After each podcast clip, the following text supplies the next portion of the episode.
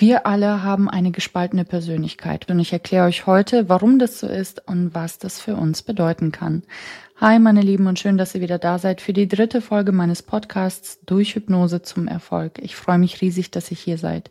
Hier reden wir über Hypnose, wie sie funktioniert, was man damit machen kann und wie sie auch euch helfen kann, eure Probleme zu lösen und eure Ziele zu erreichen. Für die, die mich noch nicht kennen, mein Name ist Annette Loch und ich leite eine Praxis für klinische Hypnose mit Standorten in Stuttgart und München. Legen wir also los. Wir alle haben eine gespaltene Persönlichkeit. Was meine ich damit? In der letzten Podcast-Folge habe ich euch erklärt, was Trauma ist und wie es entsteht. Ich habe euch von dem zweijährigen Jungen erzählt, der über die Wiese läuft, den Nachbarshund sieht, mit dem er schon oft gespielt hat und das ist ein lieber Hund. Und so wie kleine Kinder halt sind, läuft er zu ihm hin und zieht ihn am Schwanz. Der Hund dreht sich um, der mag das gar nicht und beißt den Jungen. Der Junge ist in dem Moment, nennen wir ihn mal den kleinen Peter. Der kleine Peter ist in dem Moment vollkommen überfordert mit der Situation. Der kann nicht verstehen, warum dieser sonst so absolut liebe Hund ihn jetzt auf einmal beißt. Wenn nun die Eltern zu ihm kommen und ihm helfen, die Situation zu begreifen, wenn sie ihm erklären, dass Hunde zum Beispiel grundsätzlich nicht gefährlich sind, dass die es einfach nur nicht mögen, wenn man sie ärgert oder am Schwanz zieht und wenn die Eltern ihm helfen, seine Emotionen zu verarbeiten, dann kann der Junge das verstehen verarbeiten und hinter sich lassen. Lesson learned. Die Situation ist abgeschlossen. Wenn jetzt aber niemand zu ihm kommt, weil keiner mitbekommen hat, dass der Hund ihn gebissen hat und der Junge ist wirklich vollkommen überfordert mit der Situation, mit seinen Emotionen, mit all dem, was da gerade passiert ist, dann kann das bereits Trauma sein. Und was passiert, wenn Trauma geschieht? Ihr könnt euch das wirklich vorstellen wie ein klitzekleiner Teil des Bewusstseins des Jungen bleibt in genau dem Moment stecken, in dem das Trauma geschehen ist. Das heißt, der Junge ist zwei Jahre alt und sein Bewusstsein ist auf dem Stand eines Zweijährigen. Das heißt, der Anteil, der in diesem Moment stecken bleibt, ist zwei Jahre alt. Nun wird der kleine Junge, der kleine Peter wird natürlich irgendwann erwachsen, großer, starker Kerl, aber der Anteil, der da stecken geblieben ist in der Zeit, in der Traumasituation, der ist immer noch zwei Jahre alt.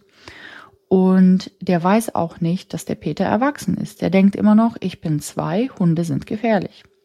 Wenn jetzt der erwachsene Peter irgendwann spazieren geht, zum Beispiel durch den Wald, und ihm kommt ein kleiner Hund entgegen, ganz friedlich, macht überhaupt nichts, läuft da nur durch die Gegend, dann versteht der auf bewusster Ebene sehr wohl, dass das Tier, dass der Hund dem überhaupt nichts machen will und dass der dem auch gar nichts machen kann. Aber auf unterbewusster Ebene kommen plötzlich sehr starke negative Gefühle hoch, wie Angst und Panik und einfach nur das Bedürfnis, sich so schnell wie möglich von dem Hund zu entfernen. Was in dem Moment passiert ist, dass der zweijährige kleine Anteil, der immer noch in der Zeit, immer noch in dem Trauma feststeckt, den Hund als Gefahr wahrnimmt und mit starken negativen Emotionen wie eben Angst und Panik darauf reagiert und dadurch den Erwachsenen dazu bewegt, dem Hund nicht näher zu kommen und sich von der wahrgenommenen Gefahrenquelle zu entfernen. Und indem sich der erwachsene Peter von dem Hund entfernt, ist ja die Chance, dass er erneut gebissen wird, erneut traumatisiert wird, sehr viel kleiner. Das heißt, auch wenn diese Anteile uns unangenehme Gefühle geben, so sind die doch da, um uns zu schützen. Durch die Angst, durch die Panik entfernt sich der große Peter von dem Hund und minimiert so die Chance, erneut gebissen, erneut traumatisiert zu werden. Viele von uns, oder ich will fast sagen, jeder von uns hat solche Anteile in unterschiedlicher Intensität und Anzahl in sich. Ganz ehrlich, mir ist noch niemand begegnet, der noch nie in irgendeiner Form als Kind komplett überfordert war von einer bestimmten Situation. Es muss auch nicht immer was Schlimmes sein, aber meine Erfahrung ist wirklich, jeder von uns hat in irgendeiner Form solche Anteile in sich. Dabei gilt, je mehr Trauma wir erfahren haben, umso mehr Anteile hat jeder von uns. Du kannst dir dich selbst wie eine WG vorstellen und jeder Anteil ist wie ein Mitbewohner mit einer bestimmten Hintergrundgeschichte, einer bestimmten Persönlichkeit, einem bestimmten Alter und einer bestimmten Aufgabe. Jeder dieser Anteile hat sein eigenes Zimmer in der WG. Nehmen wir nochmal den kleinen Peter. Mit zwei Jahren ist er gebissen worden vom Hund. Keiner hat es mitbekommen. Das war die erste Situation, das erste Trauma, der erste Anteil, der abgespalten wurde. Und der ist zwei Jahre alt. Dann, ein paar Jahre später, zwei Jahre später, sitzt er mit seinem Vater im Auto und ein unaufmerksamer Autofahrer ist über die rote Ampel gefahren und ist den beiden seitlich ins Auto gekracht. Keiner ist äh, schlimm verletzt, aber der Vater ist so damit beschäftigt, alles abzuwickeln und zu regeln und die Versicherung anzurufen und die Polizei, dass er gar nicht wirklich den Kopf hat, sich um den Kleinen zu kümmern. Der ist zwar unverletzt, aber der sitzt da im Auto überfordert und allein mit seinen Gefühlen. Der nächste Anteil ist vier Jahre alt und sitzt dann in einem anderen Zimmer in der WG, wenn man so will. Und dann, wieder zwei Jahre später, stirbt auf einmal die Oma, ganz unerwartet. Und der kleine Peter hatte mit der Oma ein ganz, ganz enges Verhältnis, hat sie sehr geliebt und ähm, die war auch noch fit, alles war okay und plötzlich auf einmal stirbt sie und keiner hat damit gerechnet und weil die Eltern selber sehr traurig sind und überfordert mit der Situation, haben sie vielleicht nicht so den Kopf für den Kleinen und nehmen sich nicht so die Zeit, die notwendig wäre, um mit ihm zu reden. Und wieder ist er alleine mit seinen Gefühlen. Und da haben wir den dritten Anteil. Der ist sechs Jahre alt und wohnt auch in der WG. Und zu guter Letzt, wieder zwei Jahre später, ist der Peter acht Jahre alt und hat eine Schulaufführung und der ist vielleicht total erkältet. Und während der Schulaufführung kommt sein großer Teil und auf einmal muss er niesen und hat eine, eine Schnodderblase direkt vor der Nase. Und so wie Kinder halt sind, alle fangen an zu lachen, lachen ihn aus und der Kleine ist total gedemütigt und rennt von der Bühne. Und ähm, ist erstmal alleine, keiner sieht ihn, keiner findet ihn, keiner kann ihm erstmal helfen, seine Gefühle zu verarbeiten, die Situation zu verarbeiten. Und da haben wir den vierten Anteil, der ist acht Jahre alt und hat auch sein Zimmer in der WG. Dabei können zwei Personen eine Situation vollkommen unterschiedlich wahrnehmen. Was für den einen zutiefst traumatisch ist, kann ein anderer womöglich noch ganz gut selbst oder mit ein wenig Hilfe verarbeiten. Jetzt in der Situation mit der Schulaufführung, der Peter ist total überfordert damit, dass ihn alle auslachen. Ein anderer Junge hätte wahrscheinlich einen Witz daraus gemacht oder hätte vielleicht noch mehr übertrieben oder sich aufgeführt wie ein Clown. Also jeder findet seine eigene Art und Weise damit umzugehen. Und je resilienter und selbstsicherer eine Person ist, umso geringer ist die Chance einer Traumatisierung. Auch das Alter spielt hierbei eine Rolle. Kleinere Kinder haben naturgemäß weniger Lebenserfahrung als Erwachsene, wodurch sie mehr Schwierigkeiten damit haben, stressige Situationen zu verarbeiten. Ihnen fehlt schlichtweg das Werkzeug oder Know-how, um das zu können. Was bei einem Erwachsenen oder zum Beispiel, der muss noch gar nicht erwachsen sein, sagen wir ein 16-Jähriger, was bei einem 16-Jährigen nur zu einem Schulterzucken führt, kann ein Kind bereits völlig aus der Bahn werfen, was auch der Grund dafür ist, warum die meisten Traumata meist in der Kindheit und in jüngeren Lebensabschnitten anzutreffen sind. Was beim Entstehen von Trauma entscheidend ist, ist eben die Fähigkeit der einzelnen Person, die vorliegende Stresssituation in dem Moment zu verarbeiten, für sich zu lösen und abzuschließen.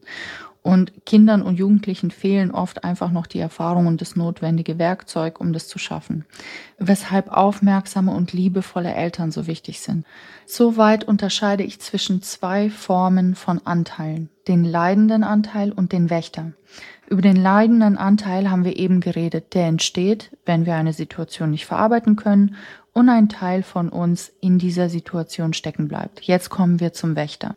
Nun gehen wir davon aus, ein Kind kommt in eine Situation, die es nicht nur überfordert, sondern wirklich komplett schockiert bis ins Mark und ins Bein und dieses Kind ist absolut überfordert. Also wirklich im Sinne von, ich kann überhaupt nicht damit umgehen und ich habe gleich eine Kernschmelze und ich krieg eine Panikattacke und also wirklich sehr, sehr starke Emotionen kommen hoch in dem Moment. Dabei muss der Moment an sich gar nicht so schrecklich sein von außen betrachtet, sondern er muss einfach subjektiv für die Person in dem Moment völlige Überforderung bedeuten. Und in dem Moment, wenn Trauma geschieht, entsteht ja ein leidender Anteil. Im gleichen Moment, wenn das Trauma wirklich massiv ist und die Überforderung extrem, entsteht ein zweiter Anteil, der Wächter, wenn man so will. Und dieser Wächter, wenn wir das Beispiel von einem Hundebiss nehmen, der leidende Anteil ist zwei Jahre alt, und warum auch immer, der kleine Peter ist vollkommen schockiert und überfordert und wirklich kommt überhaupt nicht damit klar. Das ist viel zu viel für ihn.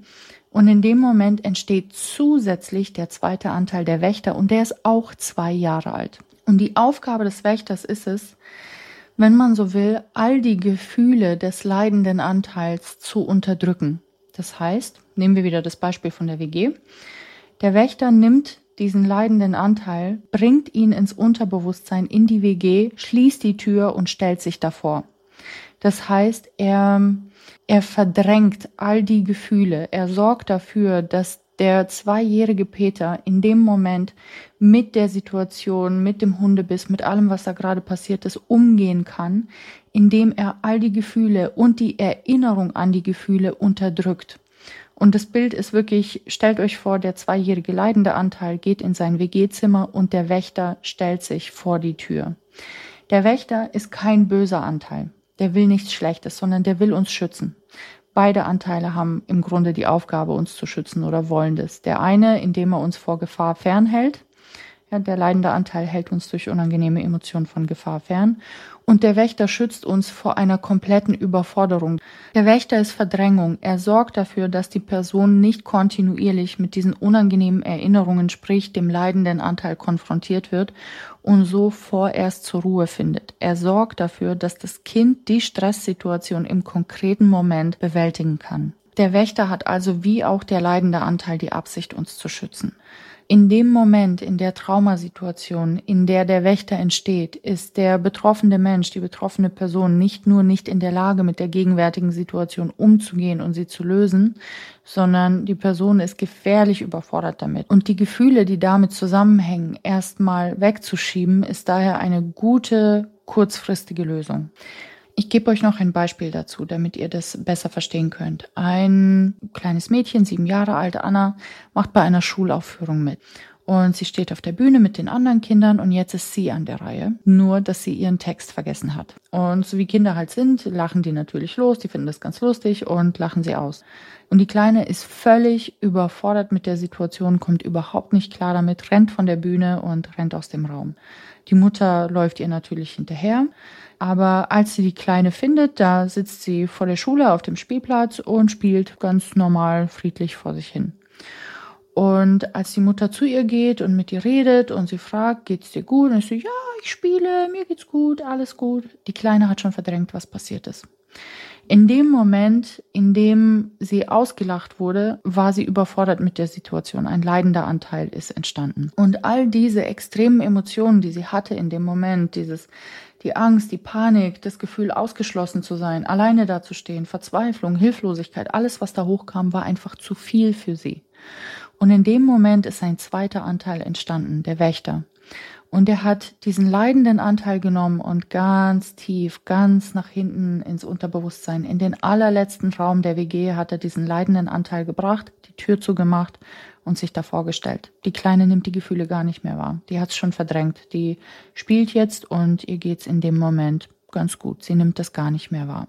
Und auch wenn sie älter wird, spricht sie diesen Vorfall nicht mehr an und ihr scheint es gut zu gehen und sie kommt auch nicht mehr darauf zurück, scheint sich auch nicht mehr daran zu erinnern.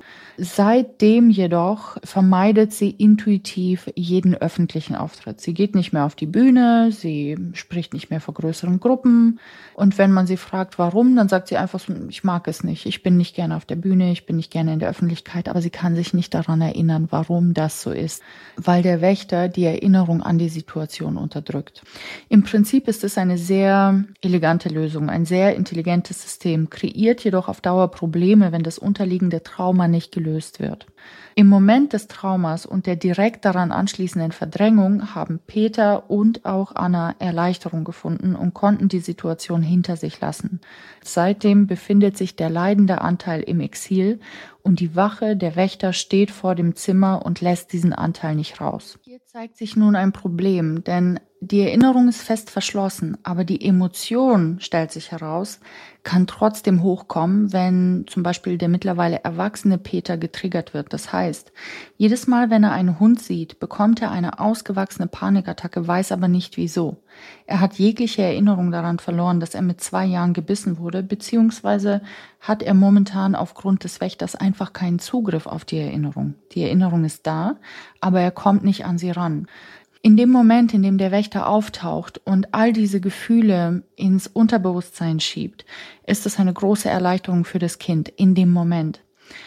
Aber nur weil dieser leidende Anteil im Unterbewusstsein steckt und die Wache vor der Tür steht, kann das Gefühl trotzdem hochkommen. Die Erinnerung ist zwar verschlossen, aber die Emotion kann trotzdem hochkommen, wenn derjenige getriggert wird durch eine Situation, die mit dem ersten Trauma resoniert oder sehr ähnlich ist. Denkt daran, ein Trigger ist ein äußerer Reiz, der bei einer Person zu einer entsprechenden Reaktion führt. Zum Beispiel führt ein Hund bei Peter zu Angst.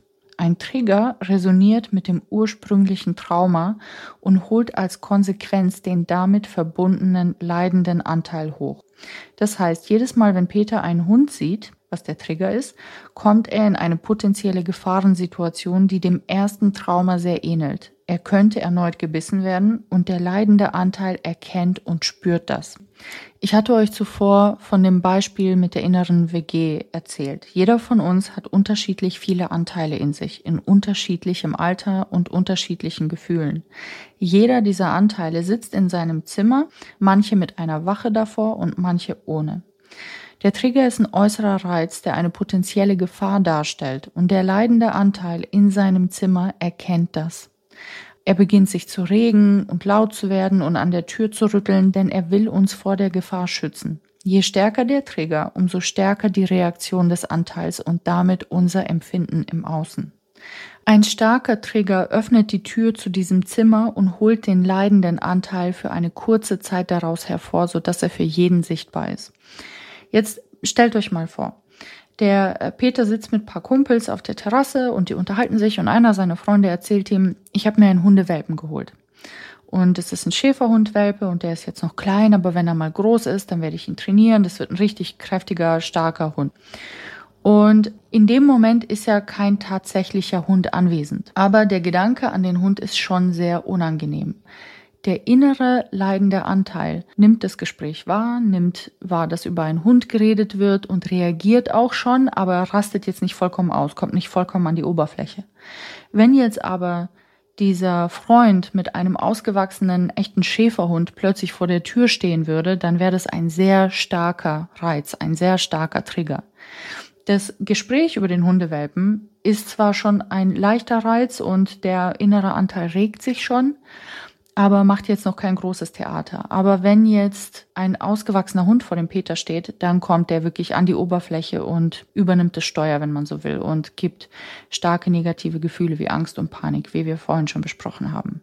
Also, wie gesagt, ein starker Trigger öffnet die Tür zum Zimmer und holt den leidenden Anteil für eine kurze Zeit daraus hervor, sodass er für jeden sichtbar ist. Peter reagiert stark emotional im Außen.